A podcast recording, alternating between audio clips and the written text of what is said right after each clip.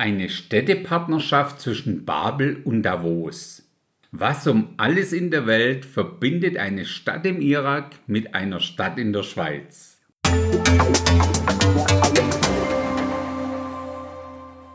Also, Babel oder auch Babel oder Babylon ist übrigens alles dasselbe. Ich nutze mal für hier und heute Babel. Ist vielleicht am geläufigsten und bekannt vom Turmbau zu Babel. Das alte Babel lag im heutigen Irak und der Name bedeutet im Hebräischen so viel wie Verwirrung.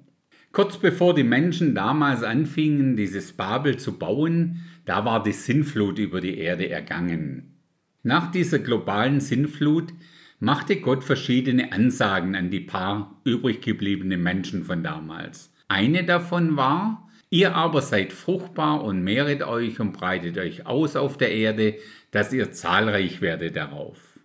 Hört sich jetzt nicht so kompliziert an. Doch leider hatten die Menschen sehr schnell ganz andere, ganz eigene Pläne. Schon in 1. Mose 11 sagen sie dann, und sie sprachen, Wohlan, lasst uns eine Stadt bauen und einen Turm, dessen Spitze bis an den Himmel reicht, dass wir uns einen Namen machen, damit wir ja nicht über die ganze Erde zerstreut werden. Das ist doch schon irgendwie das krasse Gegenteil von Gottes Plan und Ansage an die Menschen. Interessant ist an der Stelle auch, fast alle Menschen kennen den Turmbau zu Babel. Die wenigsten beachten, dass sie eine Stadt und einen Turm bauen wollten und natürlich auch angefangen haben zu bauen. Ihre Motivation war wie immer und schon vom Sündenfall her bekannt, wir wollen uns einen Namen machen. Und das am besten, indem wir genau das Gegenteil von dem machen, was Gott gesagt hat.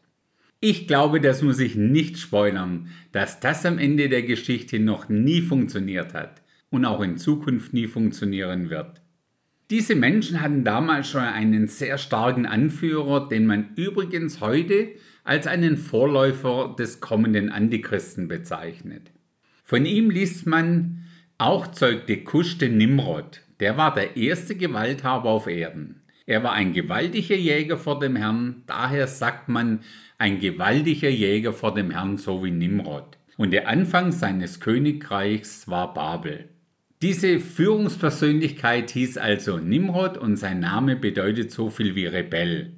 Ja, und dann kam, was in so einer Situation kommen muss, 1. Mose 11, Vers 7 bis 8, da sprach Gott, Wohlan, lasst uns hinabsteigen und dort ihre Sprache verwirren, damit keiner mehr die Sprache des anderen versteht. So zerstreute der Herr sie von dort über die ganze Erde und sie hörten auf, die Stadt zu bauen.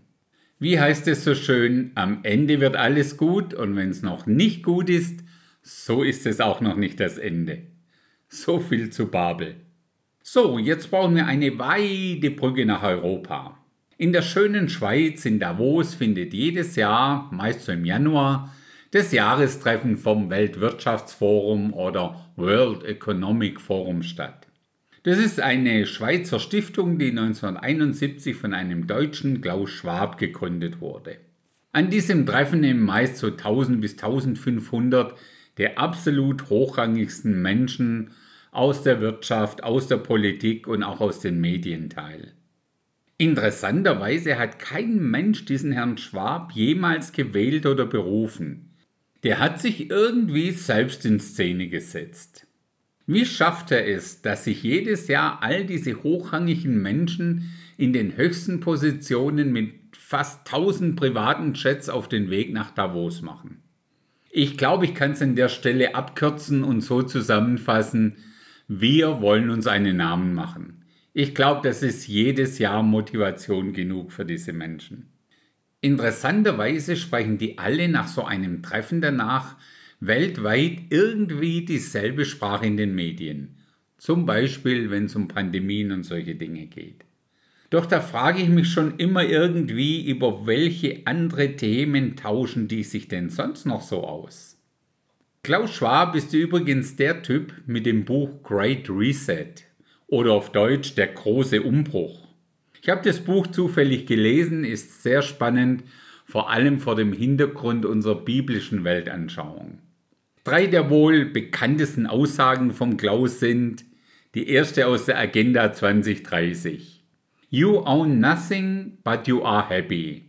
Bis 2030 hast du kein Eigentum mehr, aber du bist glücklich. Man beachte die Grammatik. Du hast kein Eigentum mehr. Die sagen nicht, wir alle haben kein Eigentum mehr. Also die Elite bezieht diese Aussage nicht auf sich. Die zweite haben wir im letzten amerikanischen Wahlkampf oft gehört und gelesen. Build back better.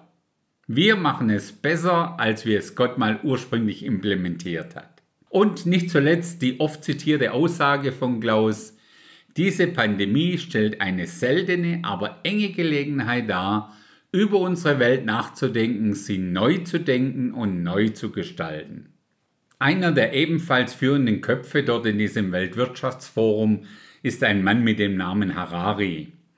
Der verkündet ganz öffentlich in seine Interviews, dass alles rund um Jesus und die Bibel Fake News sind. Deutlicher kann man es irgendwie nicht zum Ausdruck bringen, dass alles, was sie denken und beschließen, komplett ohne den Gott der Bibel ist. Ach ja, ein ganz wichtiger Teil dieser Stiftung sind noch die Young Global Leaders, die dort ausgebildet werden jedes Jahr. Zu denen gehören mehr als 1400 Mitglieder aus 120 Ländern. Und wie schreiben Sie so schön auf Ihrer Webseite, das sind alles innovative Persönlichkeiten aus Gesellschaft und Wirtschaft, Unternehmer, Technologiepioniere, Pädagogen, Aktivisten, Künstler, Journalisten und viele mehr. Die meisten oder viele dieser Teilnehmer sind heute schon in führenden Positionen. Von unserer Außenministerin Baerbock über Christine Lagarde, die Chefin der EZB, Macron in Frankreich, Justin Trudeau in Kanada und so weiter und so weiter. Das ist ganz kurz und einfach zusammengefasst ein ganz kleiner Einblick in das, was in dem eigentlich so schönen Davos jedes Jahr passiert. Es gibt natürlich einen Grund, warum wir in dem Zusammenhang den Begriff Städtepartnerschaft verwenden. Es sind und waren die Menschen, die sich in beiden Städten zusammengefunden haben, um sich einen Namen zu machen, sich global einheitlich zu organisieren und um genau das Gegenteil von dem zu tun, was der Schöpfer seinen Geschöpfen gesagt hat, um zu tun. Es ist doch spannend zu sehen, dass die Menschen in Babel eine Stadt bauen wollten. So ganz anders, wie es damals üblich war. Auch mit anderen Baumaterialien in einer ganz anderen Größe und Dimension und mit einem riesigen Turm bis zum Himmel. Wenn wir uns die Zukunftspläne von diesem Weltwirtschaftsforum mal genauer anschauen, ist da nur Zufall, dass es eins ihrer ganz wichtigen Anliegen ist, die neuen 15 Minuten Smart Cities zu errichten? Gerne kannst du dir mal das Mega-Mustermodell so einer geplanten smarten Stadt anschauen. Neum in Saudi-Arabien. Ich verlinke dir das mal in den Show Notes. Je mehr wir uns mit der Ideologie der Menschen in diesen beiden Städten, also in Babel und Davos, befassen, desto mehr stellen wir fest, was die beiden letztendlich verbindet. Es ist der geplante große Umbruch und der Gedanke, das, was ursprünglich Gott geschaffen hat, umzugestalten nach dem Motto Build Back Better. Ja, eigentlich gar nicht so außergewöhnlich. Irgendjemand muss ja die Bühne für den kommenden Antichristen bauen. Da halte ich es persönlich lieber mit Paulus und mit dem, was er Titus schrieb, was der predigen soll. Und das liest sich so, ich lese mal Titus 2, Vers 13, seine Gnade führt auch dazu, dass wir voll Sehnsucht auf die Erfüllung der Hoffnung warten, die unser höchstes Glück bedeutet, das Erscheinen unseres großen Gottes und Retters, Jesus Christus in seiner ganzen Herrlichkeit. Also mehr Glück wie das höchste Glück geht glücklicherweise nicht.